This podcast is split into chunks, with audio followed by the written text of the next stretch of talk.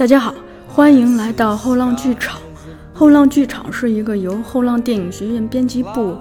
发起创立的空中剧场。我们依托于后浪电影学院和后浪剧场两大品牌图书，邀请影视和戏剧领域的创作者与观赏者、教学者与研究者、爱好者与评论者。与我们一起观察和反思当代社会的艺术创作与文化生态，试图接通一线创作与理论总结、本土经验与国际潮流、创作表达与聆听鉴赏，进而强调对日常生活和经典艺术的敏锐感受，以及精神世界的丰富与深邃。What a wonderful world！在正式开始节目之前，先给大家放一个彩蛋：话剧《窦娥》剧组为大家准备了五张戏票，您可以在 Podcast、喜马拉雅、网易云音乐、荔枝 FM 或 QQ 音乐订阅后浪剧场，并在节目下方留言，或者在拍电影网。和演员圈两个公众号下面留言，我们会在留言中选取五位幸运听众，在这个周末邀您一起去北京先锋剧场观看话剧《窦娥》。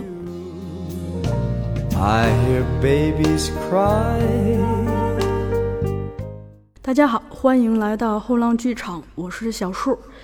呃，据我所知，我们的听众中有很多是九零后，也有很多是非科班的表演爱好者。作为一名年轻的票友或者戏迷，如何跨过专业和经验的壁垒，真正进入演艺创作的世界，并且用自己的作品与观众见面呢？我想，这个可能是对于有意进入这一行的爱好者的一个难题吧。或许我们今天的嘉宾丁一腾的故事可以给大家一些启发。一腾先跟大家打个招呼吧。嗯，大家好，我是丁一腾啊，我来自北京，是个戏剧的导演和演员。嗯，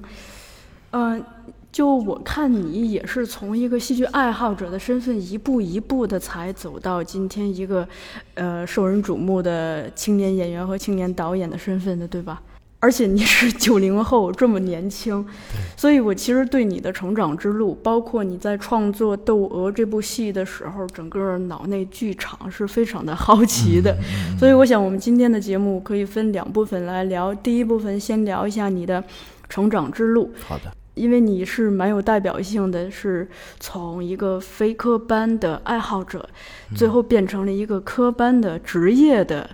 演员和导演。哎，你现在是刚考上中戏导演系的博士是吗？对对对，我刚刚的就是收到录取通知书，啊，九月份就准备开学了，然后就是导演系的博士。啊，高考的时候想考戏剧方向的时候，其实是遭到了家长的拒绝，对吧？对对对，因为我父母当时非常反对我搞艺术。考艺术类院校，然后当时他们特别特别的希望我能像他们一样，因为我爸爸是个乒乓球教练，嗯，我妈妈是个医学家，也是做老师的，是个医学教授，所以他们希望我也是能够为人师表吧，做一个老师，所以我就最后考取了北京师范大学，也是那个最好的专业教育学专业，所以就想把我培养成一一名教师，或者说。就是人民的园丁吧，这种感觉啊。但你一一是不是一入校就加入了北国剧社呀？对对对，因为我当时为什么选择北师大呢？呃，其实当时在考取清华的时候分数也挺高的，然后当时是跟清华等于是擦肩而过了。然后当时为什么要一定选择北师大呢？因为北师大的剧社是在全国都很有名的，北国剧社。然后我当时就觉得，既然我没考到艺术类院校，那我一定也得把我主要的时光放在剧社里边。所以后来就一直在排演话剧。我没记错的话，应该在北京北京师范大学的北国剧社排了十六部戏。十六部？对，应该是当时就。当时完全把自己投入到了这个戏剧表演当中啊，有点痴狂了已经。哦，你想一下，大学一共才四年，就平均数的话，一年也得四部。对你当时一年甚至于有有的时候多过四部啊，啊，有时候在在学校里边的，在学校外面的，就是各种各样的戏。嗯呃，北国剧社我也是久闻其名，呃，就觉得是很传奇的一个组织，所以就是，呃，正好借你这个从哪儿出来的，就想问一下你在那儿的一个感受，就是为什么这个剧社这么有名？因为它是确实有很好的一个基础，因为呃，黄慧林先生，嗯，他是在一九八六年的时候建立了这样的一个剧社啊，然后经过了这么长时间的一个这样的历史的一个积淀吧，实际上可以讲历史了，因为是时间很长了。然后当时曹禺先生啊，包括很多戏剧大家都给这个剧社提过字，啊给他们有很高的评价。然后实际上有这么一个基础在这儿，然后也聘请了很多很专业的这个戏剧类的老师，呃，教授来学校担任指导老师。所以在当时的时候，我就特别向往能够进入这个艺术类院校，但是我。我自己特别引以为傲的事情，我在一个综合类大学，既学到了这个就是教育学、心理学、哲学等等这方面的知识，同时又能获得艺术类院校这样的专业的表演方面的指导，所以我觉得我的大学生涯是非常、非常、非常带劲的。在北国剧社的时候，大家主要的剧本是来自学生的原创吗？呃，其实是因为北师大的学生是真的是呃。他们的思他们的思维是很开阔的，而且他们的这个对文化积淀是很深的。咱们就是实实话实说来讲，因为就是很多中文系的这个这个学生哈，他们有很很大的这个阅读量，然后包括我们还会排排演很多这个戏剧的经典、文学的经典、小说的改编，甚至于原创的剧本都会演。所以我觉得这个也是我在综合类大学那个时候觉得特别特别有意思的地方，就是我们我们有更更。我在那个时候觉得我们有更好的创造力哦，就那个时候的创造力，我觉得甚至于比专业类院校、艺术类院校的学生更更加的大胆，或者嗯更深刻很多东西啊，所以我觉得还是非常好的一段经历。他可能也是因为就是普通院校，就非艺术类院校的学生，他没有那么多窠臼，对对，所以他可以放胆的去做，而且他。他不是从一开始就学艺术的，他每个人是都有自己本来的专业，然后对表演这块儿是一个爱好，爱好激发的创造力，有的时候会比就是那个专业的会更来劲，对吧？对，其实你要是大家如果细心的话，去去发现的话，就中国很多有名的现在有名的这个就是青年导演或中年导演，他们。很多都是非科班的，本科都不是戏剧学院的，都不是这个专业院校的。比如说像孟京辉导演，这个是师范大学的；然后邵泽辉导演北大的，黄颖导演本科是农大的。就实际上他们都后来后来有了一些深造，但之前都不是。其实都是强大的爱好，嗯，这个强大的爱好支撑了他们后来的探探索。我觉得艺术艺术就是这样，我觉得这是艺术的规律。我觉得艺术的规律，有的时候甚至于不需要你很多这个。对他的这个这个这个这个教育，或者说很多对对他的这个这个雕刻，它实际上是一种天天然的本能的一种一种灵感。嗯，就这方面吧，我自己有两个体会，一个是之前那个冯远征老师不是在北电的摄影系带过一。呃，大约是一两个月的表演班儿，然后他是教摄影系的学生学表演，然后嗯，大约一两个月之后有一个汇报演出，我去看了那个演出，我看的那一场演的是《死无葬身之地》，然后那萨特。对。我那天特别的感动，就会觉得那些演员可能也知道自己一定时期以来在舞台上演出的机会会特别少，可能这个是仅有的机会，所以他们特别的珍惜那种，就是由内而外的从就在舞台上的爆发力就特别的感人。是。尽管可能台词呀，或者是形体上会有一些瑕疵什么，但这些完全不影响他们真诚的表达。就所以，我看了特别的感动。对对对，我 其实觉得就是一一一股劲儿，嗯，在舞台上就是一股劲儿。你有没有这股劲儿，观众一眼就看得出来。而且这股劲儿直接就是说能够决定着你到底在舞台上能走多远，或者能不能站得住。我觉得这是一种，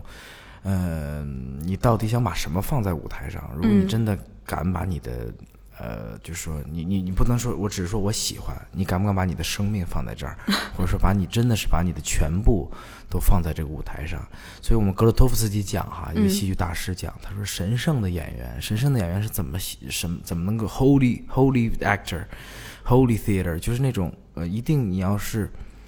可以献祭的。这个献祭就是可以，你可以把自己心灵当中最美好的东西去奉献出来，然后把自己奉献出来，奉献给这个舞台，这样才能真正达到一个神圣演员这样的标准。所以我觉得我这是一直我追求的一个一个一个目标和向往的一个地方吧。所以其实是非常有一个。庄重的仪式感，一个仪式感，我觉得非常准确。因为像格洛托夫斯基他的这个源头戏剧，包括很呃，大家如果可以查一下哈，就是格洛托夫斯基的《忠诚的王子》那部戏，就是有一个演员，他只穿了一个一个打底裤，一个男性，然后然后他的身体是充满充满了肌肉的那种感觉，然后然后他他在他在一种他冥想的状态，把自己跟这个舞台在那一刻的时候融为了一体，然后其实没有那么并没有那么夸张的表演，而你感觉到。在舞台上，他是如此的，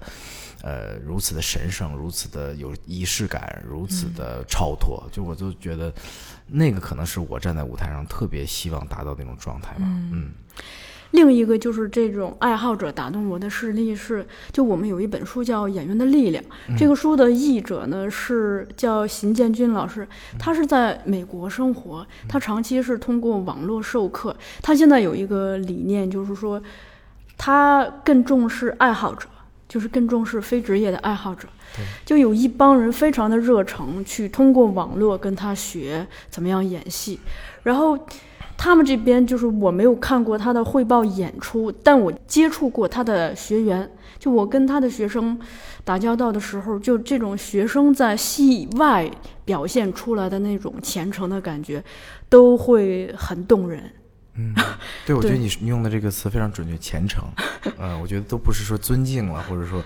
爱好，我觉得是一种虔诚，是一种敬畏。嗯，然后包括现在很多就是比较活跃的中国的导演啊，戏剧导演，比如李宁啊，呃，比如说呃王冲啊等等这些我的前辈吧，他们都是很多时候都是在用一些非职业的演员。嗯，甚至李包括李建军导演，他们都在用一些。这个平民就是说那个很素人嘛，素人，对对，这种感觉其实，在舞台上是一种全全新的一种戏剧观的建构，嗯，所以我觉得是很有意思的一个现象。哦，哎，北国剧社除了剧本的来源这么的广泛之外，就是他在舞台编排或者是演员训练这方面有没有你觉得也很打动你的地方？嗯，其实。呃，终归来说，北国剧社还是一个剧社，嗯，它并没有说。呃，有那么就是强的一个束缚感吧，就是 而且他其实还是凭借爱好的，嗯，凭借爱好的，然后大家一群有爱好的这样的一群朋友，大家聚集在一起，然后师师师哥带师弟，然后师姐带师弟，师妹就等这样这样一个传帮带的方式，这样能能够沿袭下去。所以有的时候也会有高峰，也会有低谷，这都会有的。对于一个剧社来说是非常正常的，因为有时候这可能前面比较强，这一波人都比较强，比如零七级的这一些。师哥师姐玩的好，所以他们 他们这部戏排出来戏就是好看。然后到比如到慢慢慢慢到到后来，这个这这这个，比如说零零一零级他就不行了，因为零七级那毕业了，啊一零级就开始就可能就就他没有那么抢眼了。完比如说后来又起来，就他其实是有这种不稳定性的，同样也是这个我觉得魅力所在吧，因为每一波人。铁打的营盘流水的兵，他这个这个这个流水的兵，每一个兵其实他每一个人的都有自己的个性。嗯，你比如说有学哲学的，学哲学的你看很很明显，他富于思考，他在舞台上他有这个他的思维在奔跑。你比如说有的有的有的体体院的体育学体育的，他身体肌肉很发达，他愿意在舞台上展示他自己的健美的这一面。学艺术的啊，他比如创造力上他很强，他有很多很好看的这样的这个这舞台的呈现，就是你会在那样的一个特别丰富的一个多彩的这样的一个舞。台上看到各种各样的这个元素，还有呃这个这个舞台的蒙太奇，所以我觉得 确实是非常非常有意思的一个现象啊。我觉得这个就挺有意思的。咱们中国的话剧不是最初也是从呃业余的开始嘛，慢慢的走向职业化的嘛。而且就是草创时期的那帮人，其实也就是都是爱好者嘛，大家在带着各自的身份背景而来，因为这个同样的爱好聚在一起，然后慢慢的。在在整个演出的过程中，有一波人可能满足了这个爱好者的瘾，他就离开了；有一波人，他这个热情会持续的燃烧，然后他就变，慢慢的变成职业的，接接着走这条路。其实我在我看来，我原来也总想，我怎么才能迈过这个坎儿，变成一个职业喜剧人？这个坎儿在哪儿呢？我当时一直在想，这个门槛在哪儿？后来我发现没有门槛儿，因为真的，其实。嗯，包括大家可以就是可以有的时候可以在在外国看戏啊什么的，包括了解到外国其实没有也没有所谓的职业跟非职这样的特别明显的区分，而且也没有天生的戏剧职业人职业的戏剧人也没有。实际上大家很多情况，而且现在很多很多的成分都是可能没有受过专业的训练，可能觉得搞舞美的来表演的，或者或者真的是有的时候就是就是那个这个学机械的，然后在嗯在学导演在做导演，有可能都有可能出现这种，而且是。在欧洲来说，这是非常非常好的一件事情。对，有的时候他觉得这种专业的人在他他就做这样的跨界，这样的这种跨界的这样融合，是对于这个艺术它的滋滋长和它的慢慢的这种延伸跟发展是非常好的一件事儿。嗯，有的还特特特意要找这样的人才，所以我觉得大家不用刻意的去找这个门或者门槛在哪儿，其实没有。其实我觉得。从中国这个这个戏剧从舶来的那一刻哈，从春柳社开始，我觉得就没有一个很明确的职业非职之分。我觉得其实，呃，定义都是后来给的。对，嗯嗯，对，我觉得就只要像你刚才说的似的，你你敢不敢于去燃烧自己，或者你能把自己燃烧到什么时候，这个决定着你所谓的是不是能够在舞台上成为一个职业的戏剧人的一个一个关键吧。嗯。还有一个，我觉得这事儿吧，就如果，嗯，大家这个创作团队的来源是五湖四海、五花八门的话，其实可以带来源源不断的生命力。如果你每天只饮一条河里的的水的话，就容易走向一种单一的、封闭的死循环里头嘛。所以，对于就整个活跃整个团体的这个创造力或者生命力来说，是很有必要的，因为它。五彩缤纷，五彩斑斓。另一个就是说，当我们有自己本职的职业和专业，然后又因为自己的爱好去创作的话，我想可能对个人来说，有的时候会生活更加丰富，而且也更有保障嘛。毕竟在中国现在的社会，专门去做戏剧其实是一件非常艰辛的事情，对吧？我我觉得，我觉得。我可以毫无疑问的告诉大家，是非常艰辛的，而且迈出这一步也是非常艰难的。嗯，而且我觉得大家一定要酌情，而且要真的要谨慎，因为其实上我有一段阵痛期，这个我不瞒大家说，就是说实际上从我从剧社开始，我就立志成为一一个就是一一名演员，一个导演，我当时就有很高的这种志向，但是当我从剧社。毕业之后，哈，来到了职业剧团，加入孟京辉戏剧工作室。嗯，在国家话剧院里排演剧目啊，然后后来又出国，跟着国际的剧团在演出。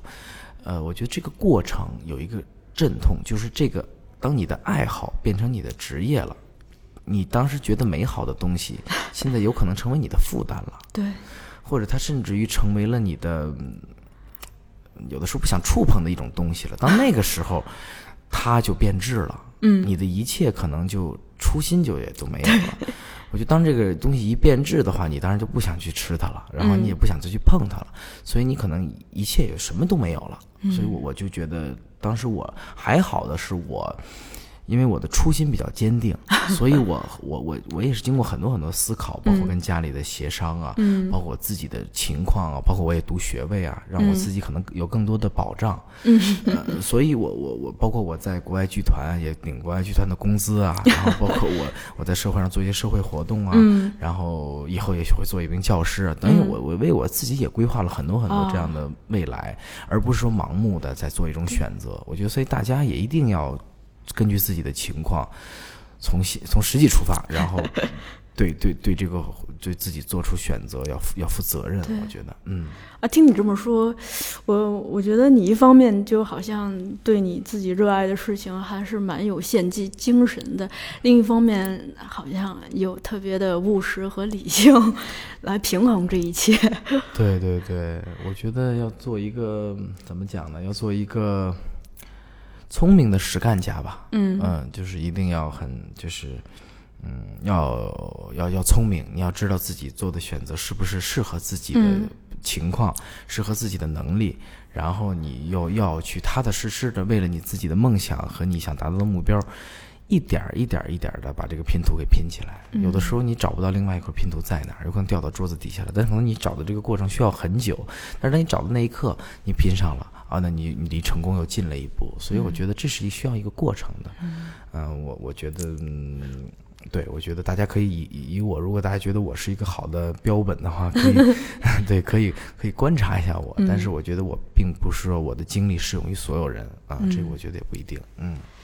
哎，还有一个，就你在北国剧社的时候是参加过大学生戏剧节，对吧？嗯，在参加这个节的时候，你有机会看到别的学生的演出吗？当然有。啊，其实我在大学期间就是 看了很多，看了很多我的同学呀，啊，包括同同时跟我在舞台上的，包括别的剧社的、别的别的大学的，都看了很多。对对对。哎，那你看这么多的时候，有没有对整个这个现象，就大学生的戏剧创作有没有什么发现？嗯，我觉得，呃，首先能够出现在。这个大学生戏剧节的舞台上的，或者说这个金刺猬等等这些 就戏剧节的舞台上的，他肯定都是热爱，嗯，他就一定是出于热爱，他没有别的原因了。对，他也不是说他必须得上这个台，或者他没有觉得他考这个学了，或者他除了这专业他别的他也上不了了，而且他起码都是说。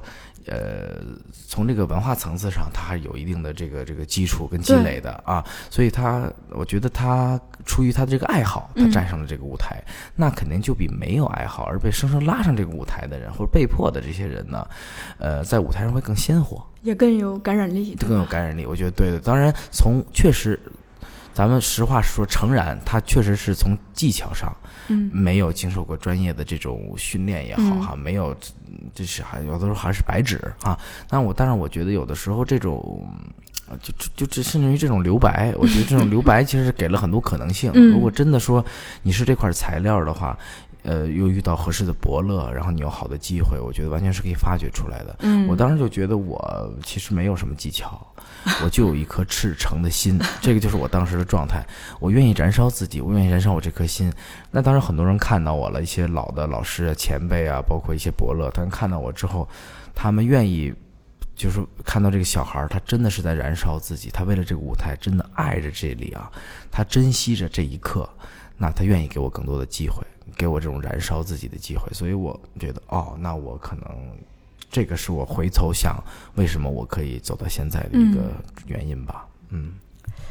你是在大二的时候进入黄莹导演的卤煮剧组的吗？嗯，对，应该是大二吧，还是大三？有点想就记不得，但是大概就是那个年纪，那个刚才刚二十岁吧。啊，嗯，然后那是我参加的第一个商演的剧目。哦。对，当时我记得说黄英导演要找演员，哇，我觉得这么优秀的青年青年导演来找我演戏，我当时特别兴奋。嗯，当时因为他那个组里全基本上全都是北京人，因为那是个北京戏，然后我也是北京人，呃，然后听说黄英导演考虑让我演一个很重要的角色，然后我当时就特特别激动的准备那些台词儿，然后说了半天，然后那。我看导演导演在下面也没有表情，然后后来就是说你是北京人吗？我说是啊，他你说的北京话不标准呢。后来我就觉得完了，那我可能这个我的角色要要黄。后来就是就都挺绝望的了。后来黄英导演说，我们这个北京戏里边有一个有一个角色，唯一的一个外地外地 外地青年，说你山东青年，你来演这个山东青年吧。啊，就几句词儿，太高兴了。后来我学了山东话，嗯，然后就就演了那个戏，嗯。哎，跟跟黄莹导演的剧组合作，你有从他身上学到什么东西吗？嗯，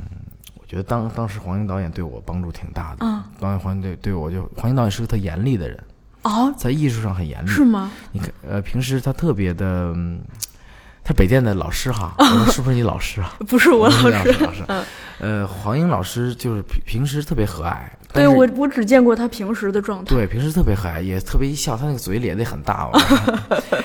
对对，然后但是就是一到了专业问题，特别严肃，而且说话很犀利。哦，嗯，然后对我当时特别鞭策我。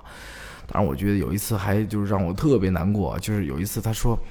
呃，什么，就是因为我确实表现表演的可能不太准确吧。嗯他当时就说说丁一腾，你这个表演差得远了。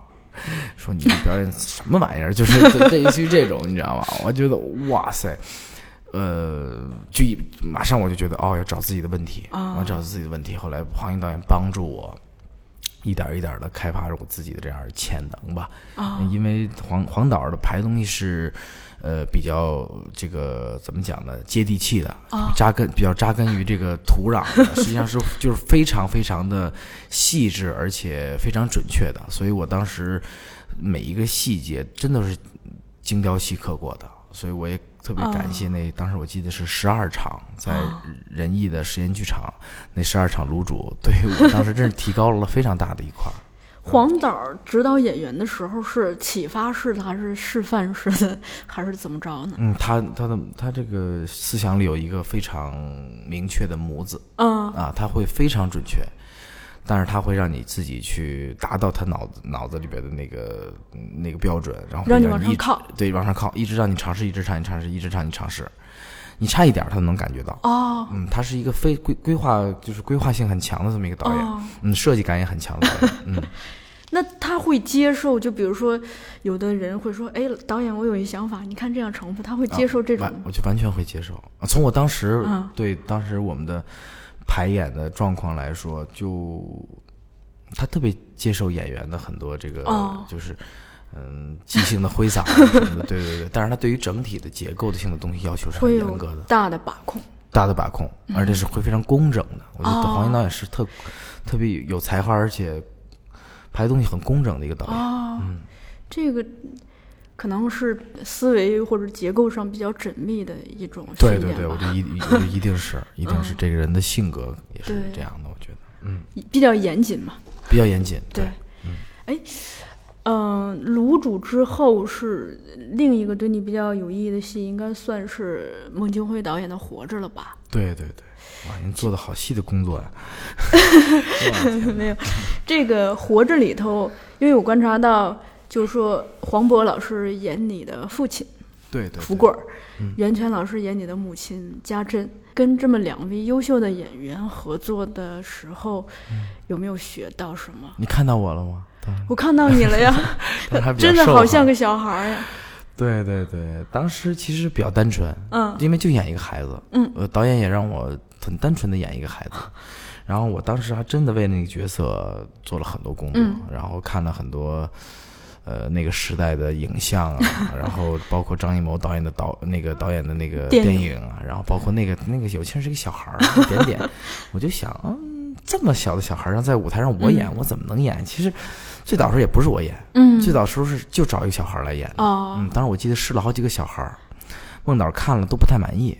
孟导说：“那先搁着吧，搁置这个问题，先你们先，你你们先先先先先对着先对着空气演，对。然后有一天对着空气演，演不下去了。孟导说：‘这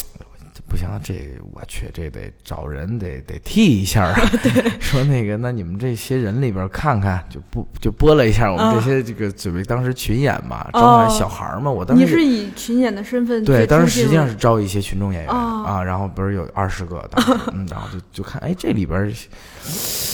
谁长得小啊？后来就觉得，哎，我看看，哎，这是行，这你出来，哎，哎我啊，然后我就我就出来了，出来之后，然后就觉得，当时真的是尿了，特别紧张，为什么呢？因为当时一般这个大多数的演员是在下面排练的，嗯黄渤、袁泉还有主演们是在二楼国画那个二楼，哦现在不知道还有没有了，应该是没有了那个排练厅。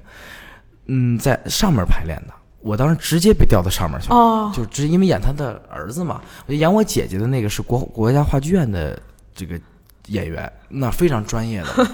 然后就我一个小孩儿，说白了也没有什么专业背景，大家都说哟，你真是运气好哈、啊。然后上去之后，真的那个时候觉得，我真的站在这儿了吗？我真的面前是黄渤吗？我真的面前是袁泉吗？戏戏剧王公主 袁袁泉吗？我可以跟他们一起来对戏吗？当时我真的虚了，我当时，嗯，当时我我我我真的挺挺惊讶的。然后，但是我然后马上就进入了排练，导演就坐那儿点根烟，就这么看着我们排吧，你们几个。然后我们就就在里面就开始按照那个段落就开始排。我觉得我是那我当时没有任何的技巧，嗯。就是我这颗心，我当时就想了，既然我已经上来了，也挑上我了，我就最大的努力去争取这个角色。嗯，然后我就用我自己最直接的理解，反正也是个孩子，嗯，最直接的理解去饰演这个角色，最干净，嗯，然后最最使劲儿 啊，就是我我觉得就是就是真的就就我觉得就够了。然后后来特别用力，我记得我当时把自己的嗓子喊快喊破了。当时我记得那个有气儿那个角色一直在喊自己的羊，自己的羊嘛。这真的最有特点就是羊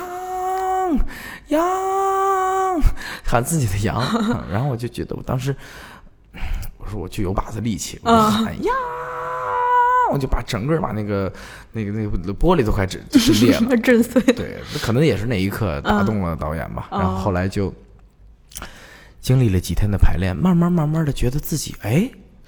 找着感觉，好像有气儿也可以是我哈啊啊，也不一定非是那个小朋友哈，有点自信，我也有点自信了。后来在，但是当当然当然有点自信了，但是也知道自己也许很快就会被换掉，因为哦，所以那那那时候并没有定，只是个替代，对吧？当当导演找嘛，谁替找个替，找找个替，我就替的，哎。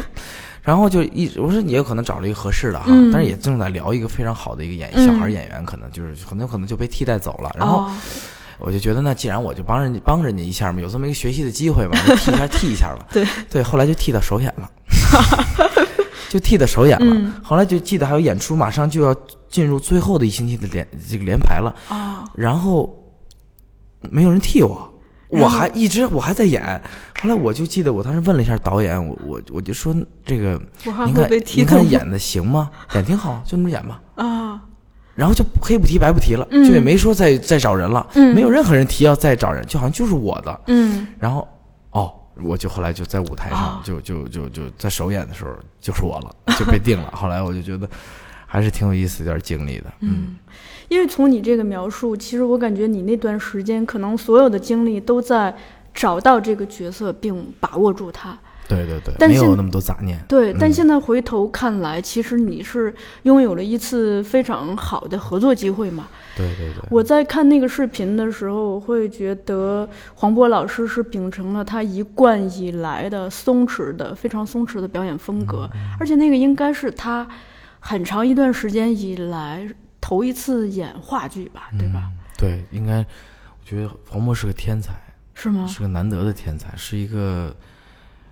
巨大的天才，我觉得，因为因为他没有那么多话剧经验，他用他用自己的那个气场和他自己的那个对于人物的那个定位，嗯、形成了一种，他都不能说松弛了，是一种，我觉得是一种游刃有余、超自然化的一种表演，哦、超自然的一种表演。就你说他自然吧，他又是演戏。你说他是演戏吧，他又非常贴近生活。嗯，你说他自然主义吧，他身上有表现主义那种，他的那种，呃，那种那种张力在。但你说他张力吧，他又非常贴近生活。所以他其实是一个很自由且多变的一个状态。对，因为他非常聪明，我觉得他是一个用脑子演戏的人啊，他不是用别的演，他用脑子演戏，哦、他非常的聪明、敏锐、敏感。我觉得他，所以他在舞台上，包括。我跟他几段这个我们的对戏啊、对话什么的，嗯、就你能看出来，他真的可以引领你这个演员。然后他用他自己的那种，就是他用他的人物，还有他的、哦、他的台词、他的肢体引领着你。哦，啊、所以他不但可以把握好自己的角色，还有一个渲染气氛、带启发和带领大家的一个作用。对，所以我当时我就觉得黄渤是一个特别合格的。不是合格，我是特别牛逼的导演，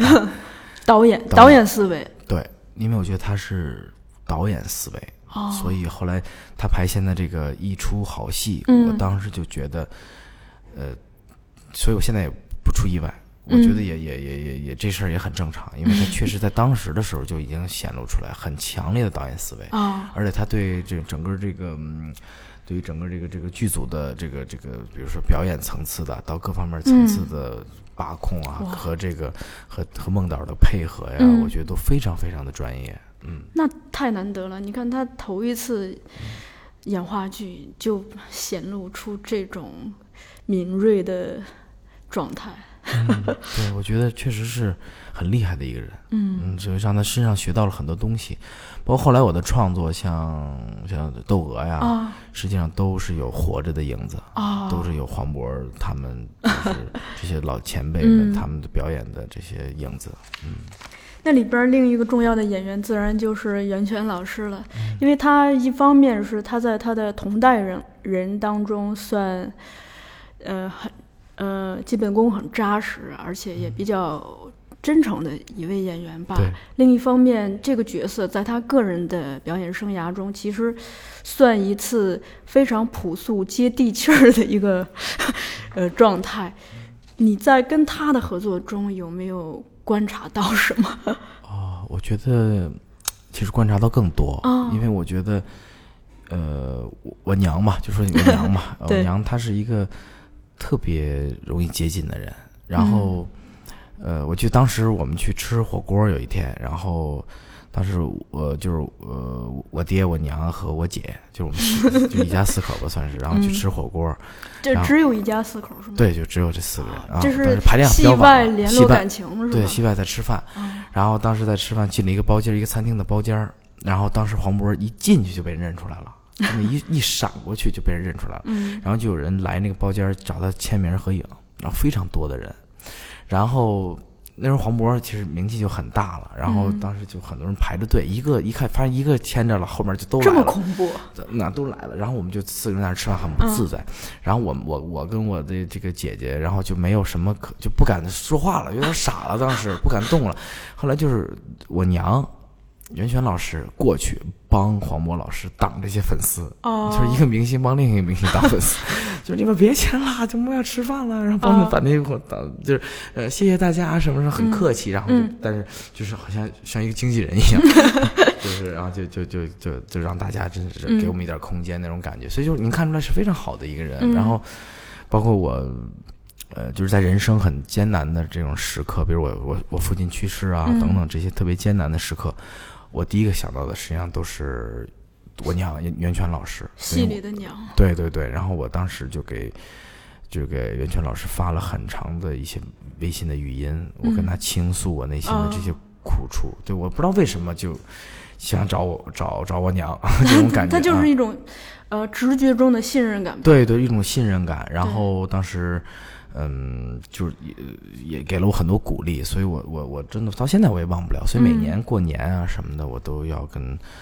跟袁泉老师联络一下感情，然后给表示一下感，就是感谢。对，确实都是从生活层面上这样的。从舞台上来说，我觉得也是袁泉老师在舞台上是一个他的演戏像流水一样，像溪水一样、流动的溪水，嗯特别的。柔和自然，然后松弛，我觉得那那个那种表演是很高级的，因为实际上他大家其实都不是在都最开始都不是在一个频率上面。嗯因为呃袁泉老师长期在话剧舞台上，黄渤老师没有特别多的机会在舞话剧舞台上，对，呃，但是影视上非常的这个活跃丰富。然后我们呢，实际上也也都是来自各个山沟里边那种 那种感觉，这这个就是这个嗯。嗯这个奇形异类的感觉，然后这都都弄到一起了。其实是我们我们我们把黄渤老师跟袁泉老师看作两棵大树，嗯我们都是盘在这两棵大树上面的这些藤蔓嗯啊、就是我们我们是在互相之间这样的彼此这样的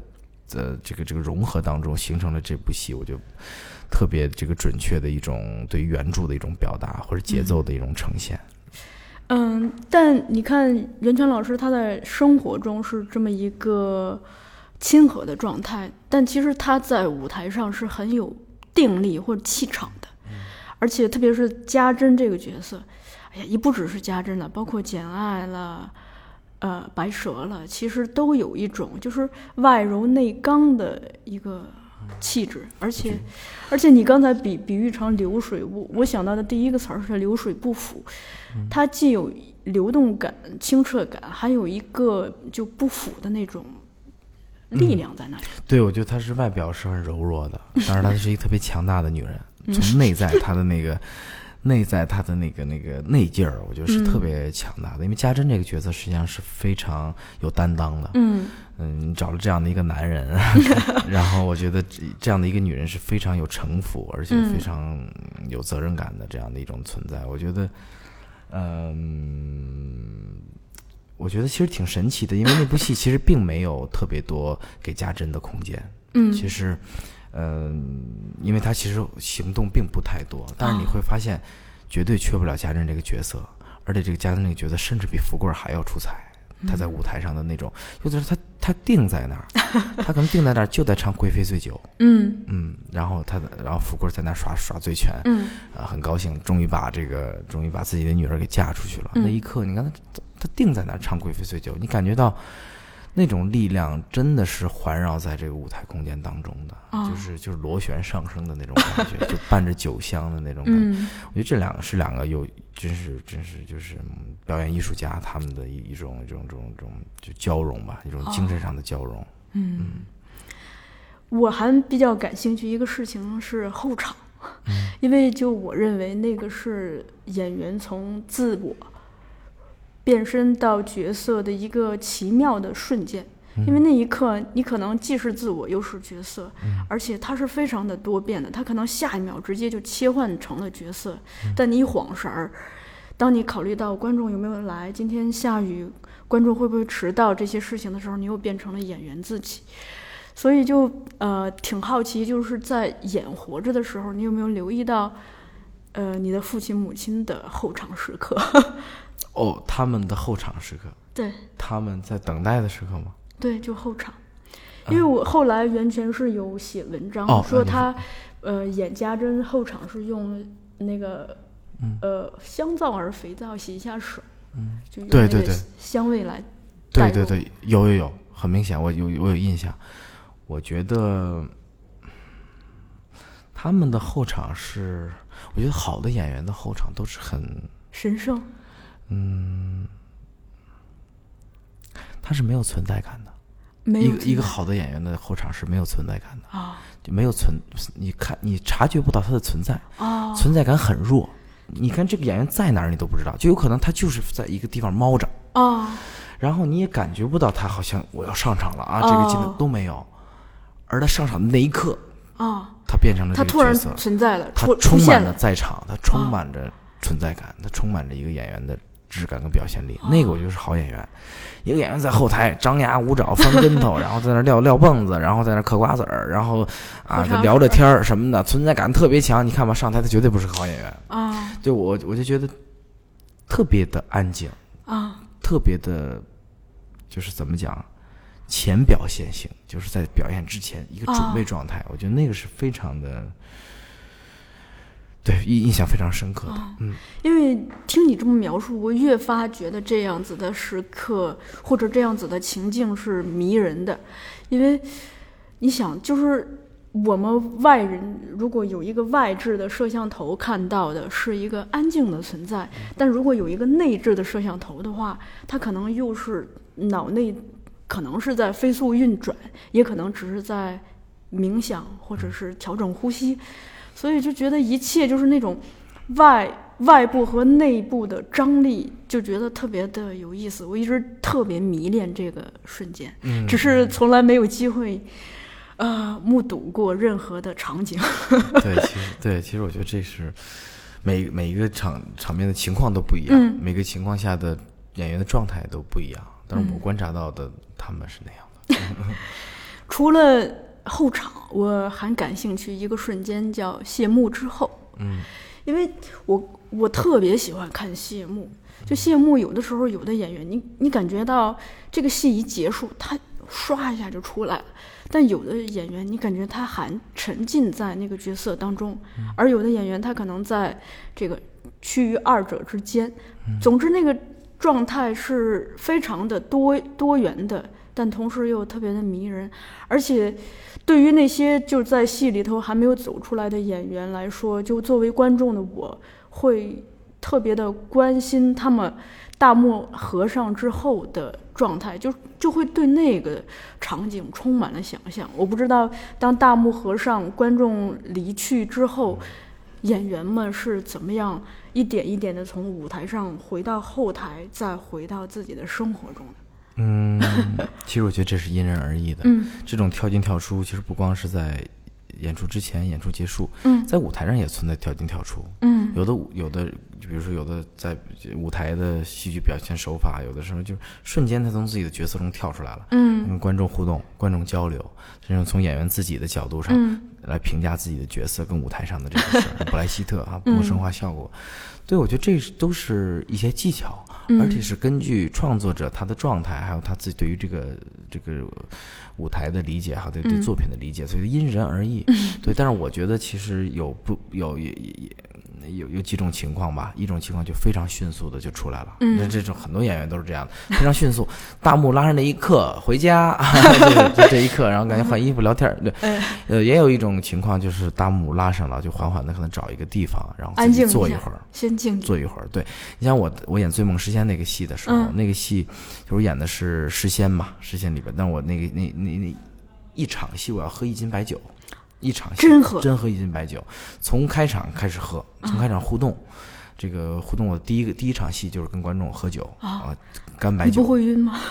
对啊，那就是练出，就后来就是练出来了。然后就是这到演完这一瓶就喝完了，所以我基本上我就算好了，到谢幕的时候。就是基本上就属于是到了极限了，再多一点儿，那你这好冒险，就晕了。对，这就是长期就是他经验老演，他就掌握出这么一个度了。嗯，然后我我就等于就是那，就有的时候我在那个演演演完之后的那一瞬间，我就不做演后谈了。为什么？因为已经没有能力再做，晕掉了。对，然后那在演那个剧那部戏的时候，常常容易失控。常常为什么这种失控是在角色里面就失控了？就有的时候沉浸在这个角色当中，所以往往在那个戏闭幕之后，我借着酒劲儿，我会一定找一个桌子底下躺在下面，然后睡觉，或者说让自己马上迅速的冷静下来，嗯从诗人的这种心境和他的这种悲惨的这种经历当中出来，从他心境当中出来，回到我自己本身的职责，一个导演上面来，因为你还要统帅整个。这个团队嘛，所以就有有这样的需要这样的过程。当然，有的时候也非常痛苦。哦，嗯，有的时候其实大多数演员应该都是这样的，就是在演完戏之后，当天晚上是很难入睡的。演完戏了回去一定要怎么样？吃点辣的，喝点啤酒，看会儿电视或者看个电影，放空一下，放空一下才能入睡。嗯，因为他要从。那个状态当中出来，高度集中，高度兴奋，高度这高度兴奋，然后那个真是那个那那种有点高速运转，对疯狂的那种状态，甚至于要从那状态当中出来，回到生活当中自己。这是每一个演员基本上都会这样做，他一定在演完之后有自己的一个小癖好。嗯，有的我就比如说有的人特别，有的朋友特别喜欢吃辣，演完之后一定要吃辣，不怕第二天那个嗓子影响吗？他们可能还觉得还好，吃点辣就是压力就舒放了，然后可以安心睡觉了。大多数演员就是喝点酒，演出完之后一定大约着喝点酒，哎，这样也是一种，就都有这样的各种各样的方法，其实都是这个功效。那你在活着里头有留意你的父亲母亲 的方法吗？他们是怎么样？就谢幕之后是怎么样一个状态？呃，我觉得他们是很快就调整过来了，哦，很快调整过来，因为他们事情比较多，他们，对对对，他们也是公众人物嘛，所以就是呃，很快就调整过来，然后呃，也比较累、疲惫，尤其是黄渤演完之后都没有什么话了，因为确实演完之后他全身都是透的，嗯，然后需要休息，需要休息。嗯，哎，好的演员在台上，你跟他们对戏的时候，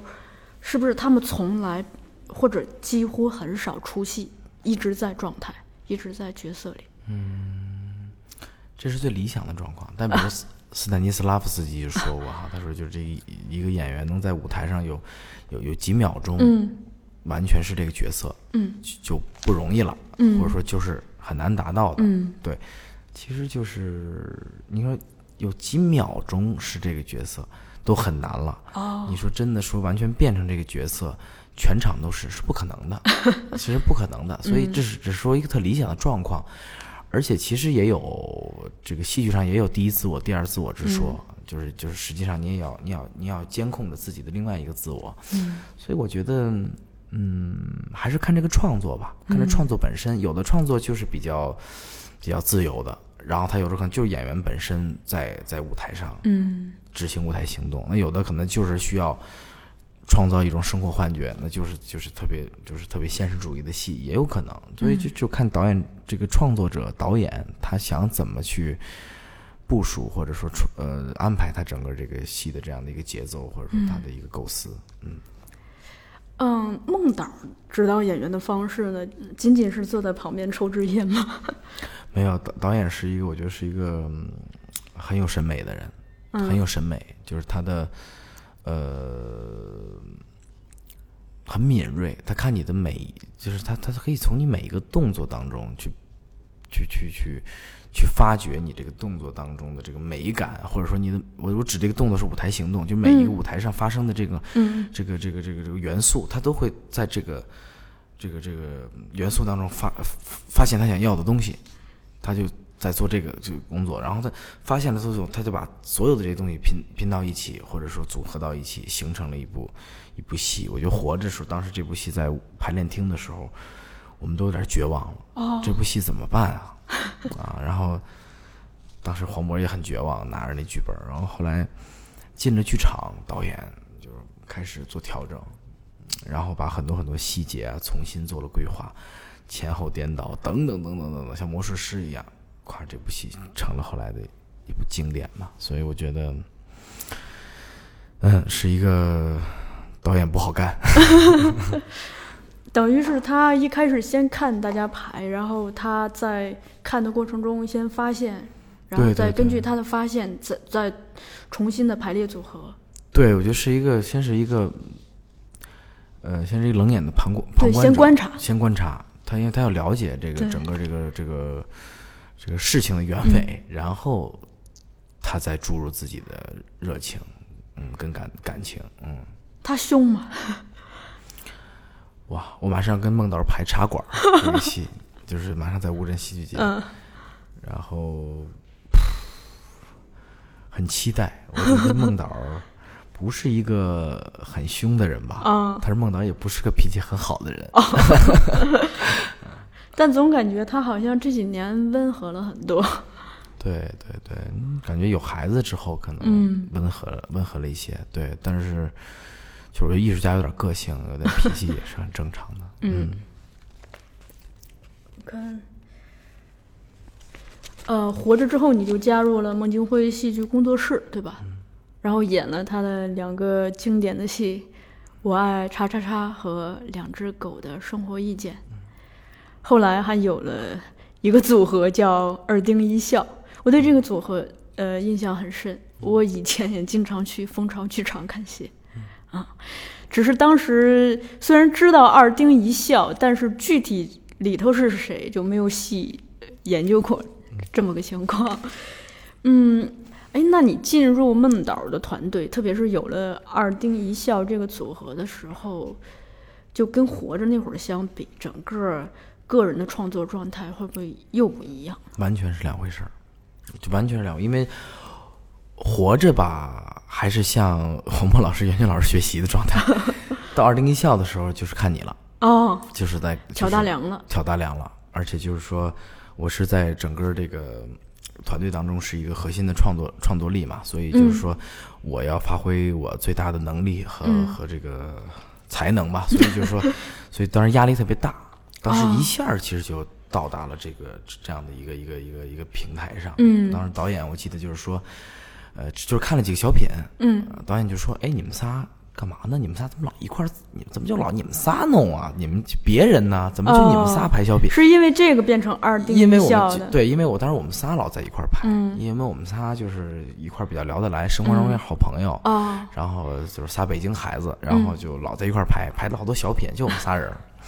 然后我们仨人也挺逗的，有一个弹吉他的那个老关弹吉他，然后有一个那个神经病似的那个 丁博轩，对，然后我呢就是那个老出主意的这个人，然后后来。呃，就是越配合越默契，后来就老排、老排小品 啊，然后这俩人也特别的有激情，呃也愿意弄。我说那咱仨就弄，弄弄弄弄。后来这个导演一看，怎么老你们仨弄啊？其他人你怎么不跟其他人弄呢？后来发现，哎，你们我说我们仨弄的还挺好的感觉，让您看看。看完之后，哟，是挺有意思的啊。然后那个。那个那个就就就不说话了，然后就就他就陷入了一种沉思。当时我们仨人就打鼓完了，后来这个导演就说：“嗯，行，十一月份你们仨组一组合，把你们这排这段子放到舞台上，蜂巢剧场。”哦，就定下来了。实际上那是最开始，嗯，那是在拍我二叉叉的过程当中，哦，就有了我们这个组合。然后我们一直沿袭这种创作的方式，啊，然后我在当时就开始，因为我当时已经上了。呃，上中央戏剧学院导演系的研啊，在表演上、导演上都有自己的一些想法哦，然后导演很鼓鼓励我，嗯，在创作上啊，哎，在导演思维的培养上啊，就就把我们培养成了这样的一个很独立的这样的一个二零一笑的三个人的组合，嗯。那个孟导的戏其实跟市面上的很多戏还是形式上很不一样的嘛。就是你在演他的戏的过程中，有没有就是对这个就戏剧观的开拓也好，或者是表演方法的拓展也好，有没有一些新的触动你的地方？当然，我觉得这是我非常关键的一个阶段，啊因为后来就是因为后来我由于在梦岛这儿你待了几年？呃，从准确说从活着开始吧，从活着开始就开始合作，嗯，从一二年吧，应该是一二年一直到一六年，嗯嗯嗯，嗯，大概这个是这么。那又这个时间一届奥林匹克。对对对 对，实际上就是非常，呃，觉得非常关键，因为嗯后面就我我可以说是打开了我对世界的戏剧的一扇大门。哦，就是对世界的一个对对，因为孟导是很前沿的，文球工作室是很前沿的这样的工作方式，所以，哦，原来世界的戏剧是这样的 啊！因为我当时在剧社嘛，或者说在中央戏剧学院，嗯呃，没有那么多的机会去看到世界顶尖的这样的戏剧。但哦，是在中戏都没有这样子的机会，对中戏可能是有一定的机会，但是可能在创作上没有那么嗯像像这么大的打开。对对对对，就很大程度上是蒙牛工作室，然后呃，确实有很多好的好的机会，包括出国演出，去真正接触到国外的戏剧，有了我后面的一些，就是我后面的在戏剧上的一些设想，对，嗯都是从那儿开始的。哦，哎，你你也提到了 你考中戏的这个研究生这块儿，其实我也挺好奇的，因为现在的这个状况吧，就 作为演员来说，可能爱好者也可以呃很顺利的入行。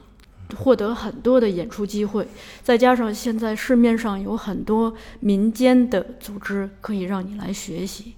在这种情况下，其实，呃，像电影学院或者戏剧学院这样子专业的院校，在某种程度上会遭到大众的一个质疑吧。他们会觉得我不上也可以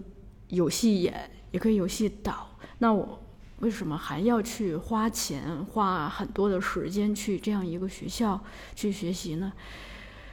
然后，所以就很好奇你的初衷。其实我上中戏一直是我的梦想，因为我其实看的第一个戏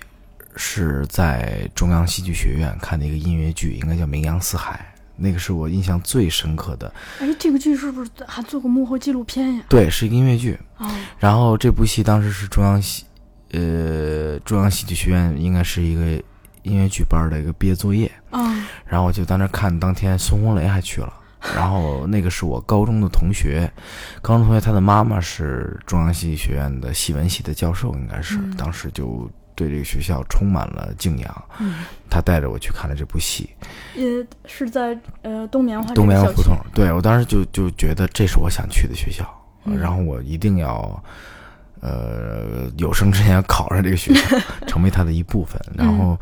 我也就因为我被舞台上他们那个表演深深的吸引了。我觉得他们那个就太真实了。当时他们那个，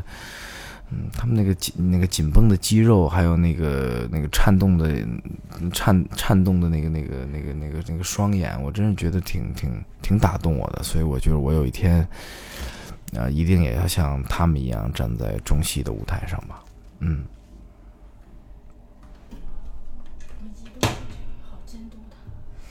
哎，你考到中戏之后，现在上学应该主要是在主校区对吧？呃，不是新校区。对对对，就是主要其实是在昌平校区。嗯，对，因为硕士期间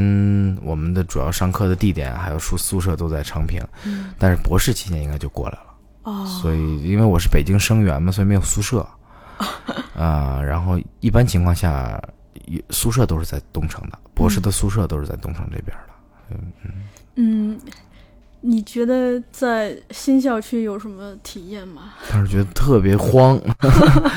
觉得特别远，对，特别远。因为我我们家住在西南边嘛，所以来回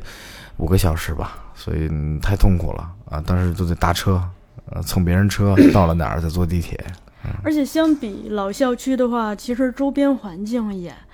很。很嘈杂是吧？嗯，那我觉得特别像一景点儿，中央戏学院在东门胡同那个感觉。哦，那那是他现在吗？紧对紧靠南锣鼓巷，所以我觉得特别。但可能以前是很安静的。对对对对，现在我觉得，其实有的时候觉得在新校区也挺好的，因为没有那么浮躁。哦。因为你可以潜心的，就因为也没有什么可娱乐娱乐的东西嘛，你必须得吃食堂，在学校里边这样上课，然后去。晚上真的没有到点儿就熄灯，晚上没有什么可让你呃这个 这个这个娱乐自己的，所以呃反而我觉得更更好的学习环境吧。嗯，在东城的话，出门就是那那么商业的一条街，所以就就很难集中。我觉得，嗯，我之前听前辈说，呃，中戏这条胡同应该是在零八年之后突然就变得特别热闹的，好像。零八年之前还比较安静哦，那我当时我还在上高中，然后那个新校区吧，我也经常去。我个人有一个体验，就觉得别的都还好，就是真的远。呃，这个对学生看戏很不方便，嗯，看戏或者是进城去看一些展览什么的。因为我之前跟中戏的小孩儿一起看戏的话，他们看到一半就说我走了，不然赶不上回。回校的车了，对对对，就是一般就是说我像我们就看个戏啊，约着那个新校区的同学什么的，就是嗯，反正他们过来一趟是挺不容易的，像进城的感觉。对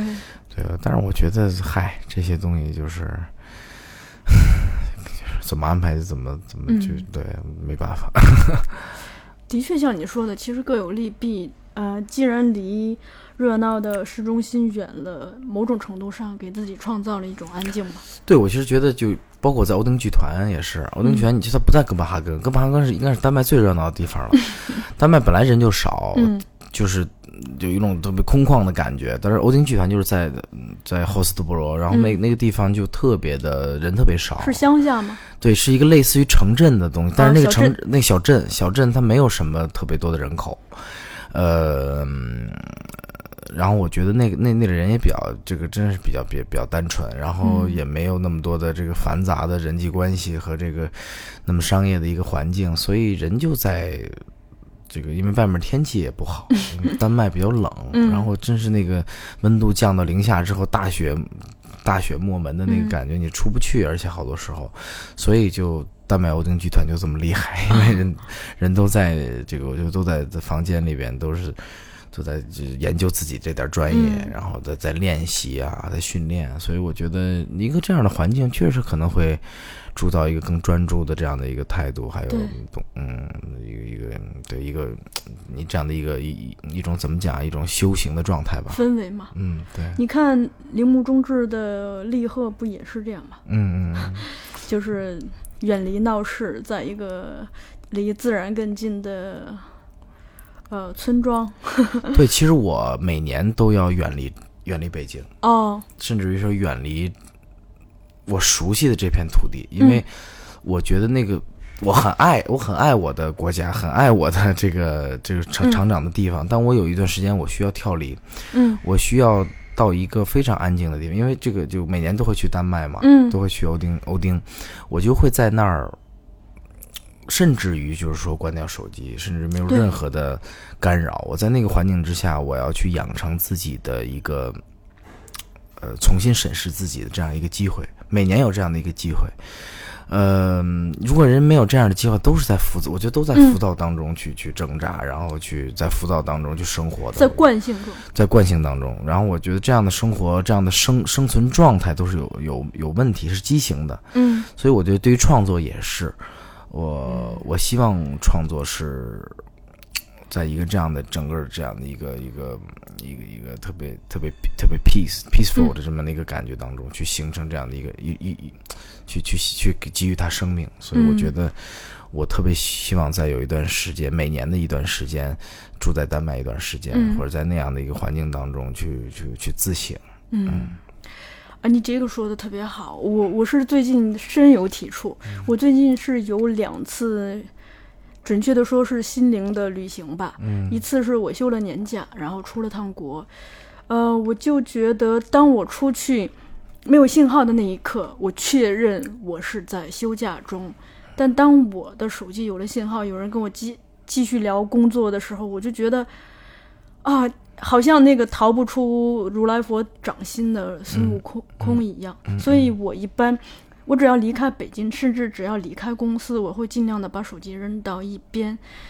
让自己保持一个清静的状态。而且出国这件事情，呃，当你面对陌生的风景和陌生的人群的时候，它就是会给你一种渐离效果，让你来反思自己的生活。另一个是，我就刚刚刚在上一个周末，我回了一趟我的老家，在乡下。嗯、我已经七八年没有在暑假回过自己的家乡了。然后我第一次意识到，就家乡那么安静，嗯嗯嗯，而且我第一次意识到安静这件事情在这个世界上，一个是就说环境的安静，再一个是呃脑内的清静，心灵的清静，在这个世界上，在这样一个时代有多么的可贵。因为我一回到北京，就处处都有噪音，就连咱们录音都 都很难寻找一片就是很安静的空间。人都很燥。对，嗯大家都是这样。但其实，当你的环境安静下来，当你的内心清静下来的时候，很奇妙，就是它会有一些东西蠢蠢欲动的，好像想要表达或者想要发生，而那个时候，你好像眼睛，你才可以真正的看见或者发现很多你周围中不曾留意过的东西，没错。那些所有的生活的细节，而且那些东西，它不只是看见本身，它直接跟你的直觉、跟你的内心发生了一种就那种触媒的作用，对。会有一些你可能就有了新的想法，或者是一个新的创意、一个新的念头。这两个体验让我觉得非常的宝可贵对，对我能体会，我真的能体会。就是有的时候我出国，因为我每年出国的机会比较多，我就刻意的不买外国的电话卡。我走到哪儿的，比如说确实有很多工作，嗯呃，团队的运作啊需要我，然后包括我自己作为一个导演啊，也兼着制作这样的工作，嗯有的时候还去引的很多演出商啊、承办商要去联系我。我真的真的无法拒绝很多东西在国嗯内，但是我在国外好像有了理由。我在国外 对，给自己一个借口。给我自给我自己找了一个借口，我就是没有电话卡，嗯我就是无法接通，所以我我我我的手机，呃，长时间在国外，有的时候就联系不到我，甚至有时候觉得我失踪了。我就是需要那样的嗯状态，别问我为什么，因为 我想创作，因为我是个人，所以我我感觉到，就甚至于我我有一刻我我在丹麦训练的时候，把我手机自己手机给摔了，哦因为我厌倦了他他的他他他的存在，他的存在，他对你的干扰和对对对对对，我就在那一刻，我就觉得我我要脱离他，于是我就摔了。摔了之后，对我就跟我女朋友分手了，嗯，因为她联系不到我了。对，然后呃，对，但是我我觉得这就是我的选择，嗯我我我必须得为我的创作、为我的创、为我的心灵负责任。嗯我的负责任的方式就是，我必须有一段时间把我交给我自己。啊嗯啊，这个呃，的确是这样。就它其实是我们所刚才所描述的那些出去旅行也好，关掉手机也好，只是一个仪式。对，它其实创造的是一个空间，嗯。让我们找到一个缝隙，时间的缝隙来，反省自己，关照自己。在抛出最后一个问题，结束本趴的聊天，就你也提到了欧丁剧团这一块儿，是什么样一个机缘跟欧丁剧团结缘的？其实是当时在乌镇戏剧节演了《女仆》这部戏哦，孟京辉导演的。嗯。呃，然后我主演的这部戏，然后当时这部戏引起了很大反响，因为是午夜剧场嘛，嗯。呃，午夜十一点钟开演啊、啊这样的一个形式，又是非常疯狂的一个戏，是让日奈的很有名的一个本儿，荒诞派的剧本，它讲的是两个两个女仆长时间被压迫，然后那个就是当女人女主人不在的时候，他们就是疯狂的在扮演女主人，然后呢，他们甚至有了想杀死女主人的想法，然后等等等等这些，就是很有意思的一个剧本。然后当时我们二零一笑在呈现这个剧本，当时在演完之后，我们制作人跑过来到后台说：“丁一腾，呃，尤金鸟巴尔巴先生要见见你。”哦，尤金鸟巴尔巴先生，但在我脑袋里歘就闪过去了，因为我知道是荣誉主席，对无人戏剧节的荣誉主席。然后我就说：“真的吗？”他说：“真的，就是他来看这个戏了啊。”然后后来就。巴尔巴先生就就就就见就就来到了后台，嗯嗯，然后他的翻译就就对，因为我我当时其实我我我我我的我英语是没问题的，但是后来有带了一个翻译，然后那个翻译就翻译了他说那个话，他说，呃，就是说说纵然这个戏有很多违反了他美学的很多地方，嗯。但是他觉得这部戏有特别残酷的这个一些点亮点，嗯。这些点是他在在别的戏里都很难再去看到的，嗯。他喜欢这部戏，嗯。他嗯给了这样一个评价，我那我当时我这个脑袋嗡的一下就 就就懵了，嗯对我们这三个小伙伴，另外两个小伙伴也懵了，嗯没想到得到这么的好高的一个评价，我们觉得这事儿也就过去了哈，嗯没想到的是，第二天，这个八十八先生把他所欧丁剧团所有团队的成员，欧丁剧团的成员都纠结到这个剧场来看这第二场，就是最后一场演出。嗯也留了十几张票，当天欧丁剧团所有人都来看了。欧丁剧团是什么概念呢？就是有点像，我真是觉得就有点像这个火有剑，呃对，有就有点像，就是有点像电影界的好莱坞的这种感觉吧。就是因为是真的是神圣，就是它它它不是好莱坞那个感觉，呃对，不是好，不是商业艺术范儿的那个，对，艺就艺术殿堂吧，就是那种艺术殿堂。嗯，但是我感觉到真的是非常非常的这个这个这个。当时我记得我在舞台上演第二场最后一场演的都直发抖，哦因为我知道底下坐的都是什么人，什么表演大师啊，嗯欧丁剧团大师。因为我前年的时候我看过这个这个欧丁剧团的戏《精于骨海内》，我看过，当时就有五十个观众，嗯然后当天晚上，我记得赖声川跟黄磊导演，就就黄磊、赖声川导演他们在外面去维持秩序，说这是梦是八十八导演的戏，大家一定不要关手机，然后一定那个进去千万不能说话，就好像真的在在看一个宗教仪式的感觉。然后每个那个演员在舞台上那种存在感，他们的身体的技巧，还有他那个那个音乐性，然后。然后传递出来的那种那种神性，作品当中传递出来的神性与人性之间的碰撞，我真觉得没有见过这么牛的戏。嗯，第二年，他们竟然来看你的戏，我们的戏了，我当时就觉得，呃，当时这这话也真是没法，当时都没法无以形容了，无以形容了。然后就在就在舞台上把这戏就演完了，当时演的还特别激动，因为我是人来疯似的那种那 种创作者。然后，嗯，然后八二八导演最后就让他的演员来后台跟我们交流。嗯然后当时我记得八二八说说，哎，我看了这部戏，说我很喜欢这部戏，我来看了你们的戏，说丁一腾，你愿不愿意来看看我的戏？我说我看过您的戏，他说我在马上在上海要演一部戏叫《慢性人生》，你要不要来看一看？我说我太想去看了，我说我一定去。呃，他说我帮你，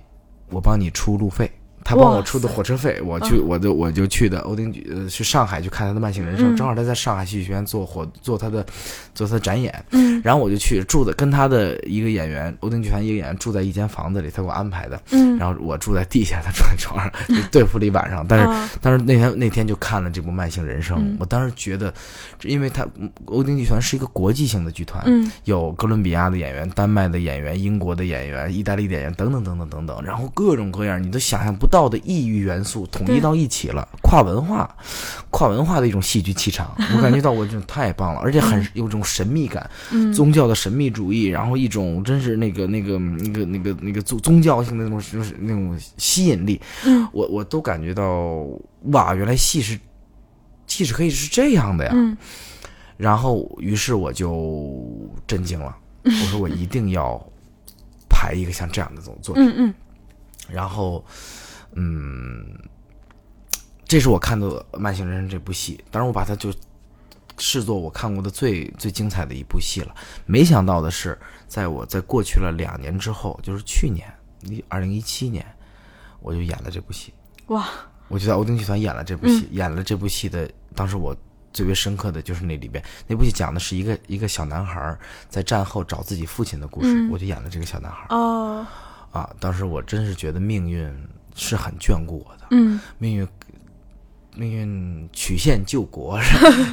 就是绕了很多弯子，但让真的让我触碰到了我心里最神圣的那块，嗯。那那那那那个那个区域，而且我觉得真的是我我我我觉得我我应该回报我自己的这个，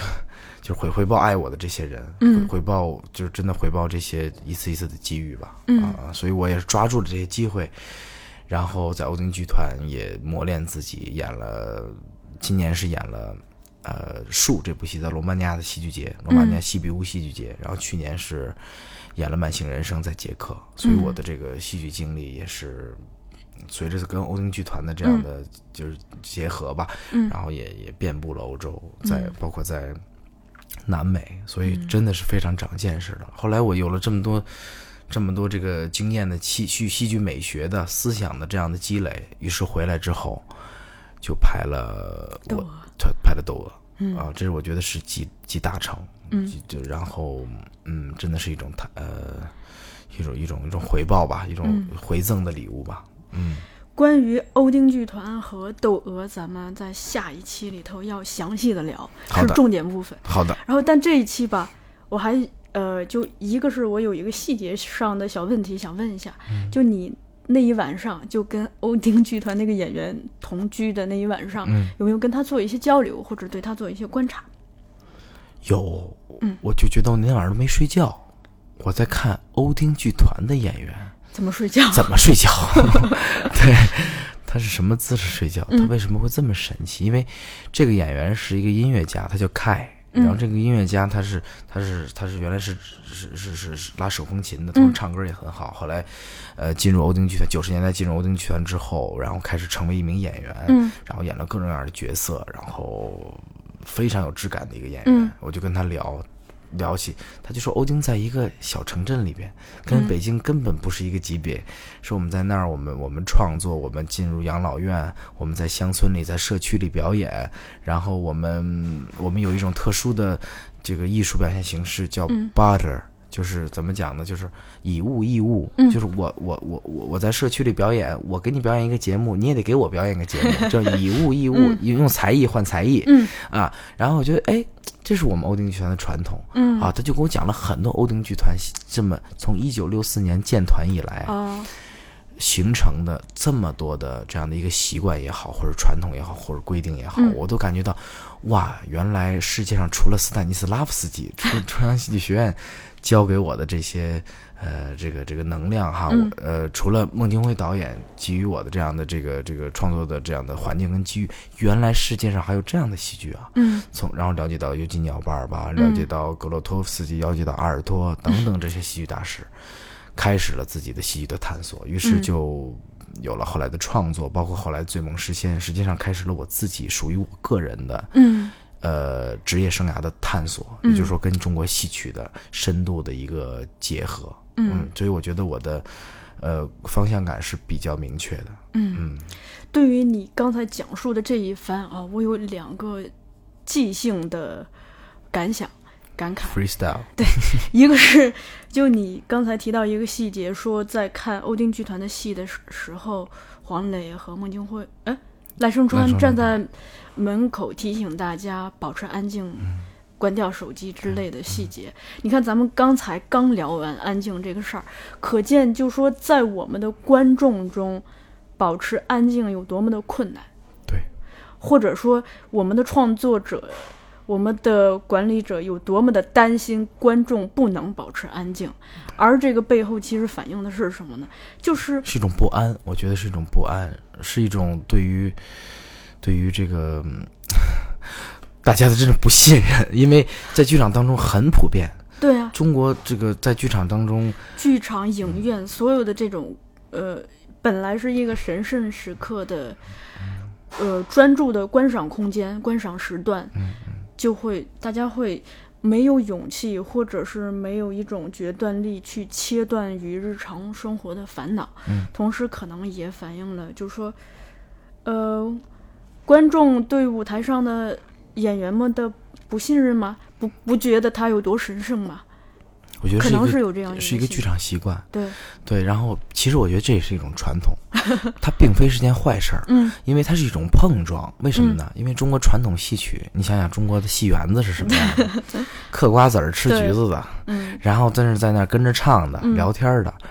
他中国的戏楼站着站着看的，还是还是吊着看，等等 等等，这就是中国传统戏楼的。中国人看戏就得是这样的，就是它，它是一个跟生活在一起的事儿，对，不是脱离了生活的一个真空的环境。这个是中国人的观剧传统，我们不能抹抹，我们不能否认自己的传统，我们就是这样，我们看戏就是这样的。而且他觉得他一边看你，你包括看那些老先生，包括那些老票友什么的，老爷爷呢，一边看还得一边聊呢。哎，你这今天怎么就是就弹幕嘛，对对弹幕，然后 还还有你表演的好还得喊呢，好，你就 实际上这就是中国的观剧传统，我觉得并不是错，但是即兴的互动。对西尽兴的互动，西方完全相反。嗯，比如我去德国看戏，我们就是就西装革履，必须是对，衣服装都很讲究。服装都很讲究，而且不能发出任何声响。嗯说我今天说说那个。说我这个这个稍微的这个不不舒服，嘴里打嗝打嗝，发出个声音，那都那都不行。嗯，那中国可能就是因为戏剧毕竟是舶来品嘛，它到中国来说，它毕竟我们要养成这样的一个习惯，嗯但也不能说不能否认我们自己的这样的观剧的传统，所以我觉得嗯也是一种融合，或者说依据这个戏本身的质感，我觉得它其实是对观众有不同的要求。嗯嗯包括在当时我记得赖声川导演就是说，就是说这个八二八这部这部戏你一定要关上手机，啊因为它随时可以中断演出。哦，到这个程度，为什么说你们所有人关掉眼关手机？因为你们一旦响了，八二八直接出来中断这个演出，而且这个、嗯这个是非常可能的。你这你一一人影响所有人。对对对对对，包括这次在罗马尼亚碰到，呃，就是巴尔巴先生带着我去见了赖声川嗯先生，赖声川导演和丁乃竺女士。嗯当时我们一块就是说，当时我记得特别深刻，巴尔巴跟赖声川导演说，说你记得他吗？就指着我，嗯呃，赖声川导演有点记不清了。嗯他说：“这个孩子就当时你你说说说我呃，说当时你把我们邀请到那个乌镇乌镇的时候，然后他演的女仆我们去看了，现在他在我的戏里，啊，在这跟说，所以所以说我应该谢谢你嗯啊。对，当时我我就觉得，哎呀，那一刻嗯我在这个。”就真是中西中中国戏中国戏剧和西方戏剧的这个两位巨匠，这个 中中间哈，嗯我是有这么一种存在感，我都觉得特别特别的，这个这个心里特别满足，然后有一嗯种、就是一一种怎么讲啊，一种一种一种特别知足的感觉吧。嗯我觉得必须得后面得更加努力，才能对得起现在嗯这些老师们对我的这种培养。嗯但这个事儿其实另外反映的一个是什么呢？就是我一直觉得有一些东西，它是自身具有一种凝聚力的。这种东西，它可能是戏剧这件事儿，嗯也可能是戏剧节这个节日。嗯也可能是某个人或某个组织。就当一个东西足够有魅力的话，它自身会形成一种磁场，来把不同的人汇聚到他的身边。乌镇戏剧节是这样一个存在，对，他可能巴尔巴先生也是这样一个。我觉得人是相吸的。对，所以就是你等于是在恰好在这种天时地利的时机当中被吸引了过去，而他们为什么在那么多人中只发现了你呢？这又是回到另一个问题，就是我自己经常表达的一个观点。我一直觉得，别人认识你不是因为你是你，是因为你做了什么。嗯，他们发现你是因为发现了你在舞台上的表现，发现了你的作品，发现了作品中的你，而不是因为你叫丁一腾发现了你。嗯，所以就是正因为这个观点，我一直觉得，呃，尽管在这个社会，就是如果我们不去广泛的社交的话，可能会错失很多机会。但如果你的生活被大部分的社交，甚至是无效的，呃，或者低效的社交侵占了的话，你就是没有时间去好好的去打磨你的作品。那这个时候，如果说你依然是在舞台上表现，但不不够有张力，没有让巴尔巴先生看到你身上的残酷的一面的话，那你们的这个交集也仅仅是错过嘛？对，其实我就是也是在罗马尼亚的时候，当时跟一个学者，呃，应该是尼古拉，然后当时他也是跟巴尔巴先生呃合作了写的《戏剧人类学》这嗯这个新戏剧人类学词典这本书嗯。但是他看完这个演出的时候，他后来就也看完之后，《树》这部戏看完之后，就后来后台他他就他就跟我说，他说你知道我这部戏最大的惊喜是什么吗？就是看到了你。嗯啊，然后我说我说谢谢你，他说因为我我看上去你跟欧丁剧团好像工作了很多很多很多年了，哦你们像是一家人一样。嗯我说我说真的吗？他说对，他说你跟八二八是一样的人，嗯，他就说他说是这样的。就是，就是对我来说特别特别大的一种鼓励，嗯也好像明白了为什么那一刻有相吸的感觉。因为嗯我看到巴尔巴的作品，看到《星剧鲸鱼骨骸内》，看到《慢性人生》，看到 A.C.B.C 有那部那些戏，我感觉到我的灵魂得到了触动。嗯他看到了我我的创作，我的这个人在舞台上的状态，还有嗯我的我我的思思维的呈现，他嗯觉得、这个孩子可以培养的。嗯那我觉得那种可能就真的是一种心灵上的相吸吧，嗯或者说对于世界的某种认某某种观点的认同。嗯再再补充一点，当时我记得特别清楚，演完这个戏的时候，我跟巴尔巴走在那个一个戏剧节的那条那条路上，就这就几个月之前，他跟我说，他说他说丁一腾，他说你中国戏剧的未来，他就这样说，他说，呃，他说你一定要记住，不管你以后发展成什么样儿，呃，你也许会很有名，你也许会得到很多很多资源，很多很多东西，但是你永远不要忘记，当时你在乌镇戏剧节午夜场的时候，站在舞台上的演克莱尔的那个男孩，嗯在女仆里边的那个演员，那个状态，你创作那个作品的时候，那个你，嗯你永远记着那个那个感觉，永远不要忘。哎呦，这句话永远在我脑中。我当时听到这句话的时候，全身的汗毛都立起来了。我就觉得一个八十多岁的这个戏剧的怎么讲，这个影响了戏戏戏这个戏剧人类史这个戏剧史的这样的一位这个真是大师，对。对我这样的一个就是说一个孩子，有这样的一种这种个劝诫，或者说一种一种一种怎么讲一种启示，我都觉得真的我做戏剧我付出再多，嗯。我觉得都是值得的，都不不算什么，我就觉得我太幸运了，嗯。嗯。我们刚刚前两天就在我们现在这个场合，同样的场地，我跟一个嘉宾聊流行音乐，我们当时聊到一个观点，就是说我们每个人有自己身体上的父亲，就是血脉上的父亲，但这位父亲他可能会老去，甚至会故去。而每个人成长的过程中，其实也一直在寻找自己精神上的父亲。嗯，当如果你的兴趣爱好足够广广泛的话，这个精神上的父亲可能不止一位。嗯而精神上的父亲，他们给你的很多指引和劝诫，呃，有的时候会超脱了肉体长存，就就就像你头顶的明星一样，就星星一样，一直照着你。非常好，非常好，这个形容非常好。嗯 我觉得我我觉得我完全能够体验到你说的这种感觉。我就嗯其实觉得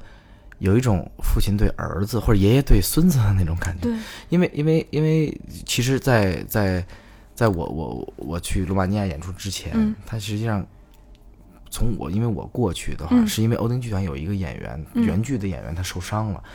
他就把我从中国紧急的调调嗯过去，去去去去去。重新排演这个嗯。戏，其实欧洲他完全可以再找一个、嗯。一个演员，好演员那么多，他特意从中国来询问我的嗯时间，然后呢安排重新安排档期，然后给我买的机票，让我过去，给我付了那么嗯。就是就是那么多的这个努力，包括金金钱上的、物质上的，然后精神上的，去培养我。我真觉得这种引领真的是非常非常现现实的，我觉得这是特别现实的一种培一种培养。嗯然后特别有魅力的一个老头儿，聊着聊着天把桌子就掀了，真的就是他，当他聊到冲冲，因为我觉得那真的是一种这个，我怎么讲一种一种冲动吧，就是他觉得这个戏剧就是要要要要有革要有革命性，然后要。嗯，要要有这种这种这种反抗力，然后他嗯当时就我记得特别清楚，跟一个记者聊着，把桌子翻了。他并不是说不满，而是他觉得这个就是我做戏的目的。性之所致。对，嗯，呃，你看，对于你来说，其实等于是在寻找精神上的父亲嘛，寻找和认领。哟，这个题目太好了，这个我觉得太对了。对于他来说，其实是什么呢？是一他在寻找一种传承。我在准备今天的节目的时候，其实我当时脑海里头特别想问一个问题，就是，呃，欧丁剧团的传承，因为你你有你有在其他的采访中有聊到说他们是比较实偏呃经验主义的，对吧？这个东西吧，它很它很玄学，每个人有自己不同的东西，那这个东西。它不是一套标准化的流程或者什么是可以很好的呃传承或者推广的。那它甚至里头有很多神秘性。那这个东西怎么样保持它世世代代流传下去呢？我觉得可能真的就是对他来说，他是寻找，可能他认为他看到你，发现你，就像发现了一个种种子一样。他寻找到了一种新的生命存在的可能。我觉得你这个分析是我很久以来听的最准确的一种分析了，而且非常深刻。我觉得，就是你你你对于欧丁的这个理解，还有你对于这个过程，我觉得非常的贴切，而且而且彻底。我觉得。我觉得没错，我觉得没错。我觉得我我我现在也是我第一次说这个话。我觉得我我身上流着欧丁的血，嗯那种学不仅是技巧上面。很多人问我欧丁的训练到底是什么，很多人试着去去去向我这个这个打探呐、或者学习呀、嗯或者说那个去去取经啊。欧丁剧团到底有什么方法呀？我记得当时欧丁剧团的茱莉亚·瓦雷跟我说，说欧丁剧团没有方法。我嫌你骗人，你们确就是训练方法比较牛嘛？你告诉我没有方法。我这过去这么多年了，我我会我真的可以告诉别人，欧丁剧团没有方法，欧丁剧团只有血液。嗯只有那个血液，那个血液并不是某一个特别具体的这么、这么一个一个一个方式方法，甚至于可能它都不像那个铃木中志的训练法一样、嗯那么具体。但是我觉得是一种。嗯流淌在身体里边的血液，我觉得我流着这个血，我带着这个血，随着新陈代谢，随着它不断的更新，我就愿意把这种血液一直传承下去。嗯呃，我觉得我身上有这种血缘，嗯呃，我我可能在中国这片土壤上，从中国传统当中，从中国戏曲当中，去找到欧丁剧团重怎么就怎么讲，重新焕发生机，或者说是，呃，让它在中国这片土土地上绽放出光彩的这样的一种可能性。对，那这个是我就传播火种嘛。对我这个就是我我在做的这件事情，嗯而我在做的这件事情是唯一的一件是是唯一做的这件事情。嗯。嗯，可能没有除了我之外，这件事情可能还需要有别别的方向，但是嗯。我在做的事情只有我在这么做，所以我特别特别觉得有一种，我不瞒你说，我有一种使命感。使命感就是说，我知道这条路特别难，没像你说的是没有什么利可图，也没有什么金钱上的回报，但是我愿意像拍《醉梦时间》的时候，我愿意带着一群戏曲演员，嗯带着一群戏曲演员，我们在这条路上慢慢的走下去，或者或许身边的人越来越少，但是我愿意一直走下去。呃，你说这个事儿啊，你刚才也提到了中国戏曲，我我又想到了一些事儿，是我想到了我们中国的呃一些呃从艺的人和从武的人身上的一些就很奇妙的一种气质。你看我们在中国就中医或者是戏曲这行、梨园行，或者是武呃学武的这行，至少在这三大行里头。都不是学生找老师，都是老师找学生。老师并不会因为学生找上门来而收了这个徒弟，而一定是老师通过自己的眼睛发现了哪个人是可以培养的，然后老师去说服你，把你领进门，就就要把把他的东西传给你。这个东西就是，呃，在我们现在这个社会是特别少。我因为我们现在就。讲究批量的生产，呃，批量的产出，所以就是它很，它少了很多个性个体的，嗯，注重个性的，甚至那种就是我们在制度关系之外的人和人之间的那种亲近感。因为我我前两天刚好跟我同事蹭着去采访了，我不是药神的那个美术，那叫美术总监吧，李淼先生，他提到一个事儿，就是说。他当时他学美术这事儿，他是跟霍廷霄老师学的。他是怎么学呢？他们是师徒关系，不是师生关系。他直接住在霍老师家里头，跟他同吃，一起吃饭。所以他们的教授并不是在课堂上，而是生活中，一切都皆为课堂。这个东西我现在想来，就是他固然说这个东西他没有办法批量的去生产人才，但是。他的确是我们国家在很长一段时间以来，或者说在我们的历史上，就各种道、医道、义道、武道传承的一个非常有效而且充满了神秘主义的方法。这就是欧丁集团的方法。对，欧丁集团就是，我觉得欧丁集团对亚洲的呃这个艺术文化都都很尊重，所以我觉得他们在于传承这一块儿，就是完全沿袭的是这样的方式，就很不很大程度上就是这样的这样的方式，包括就每一个他们讲的 master，嗯，我我在剧团里你一定有一个 master，嗯，你跟这个 master 就是形影不离，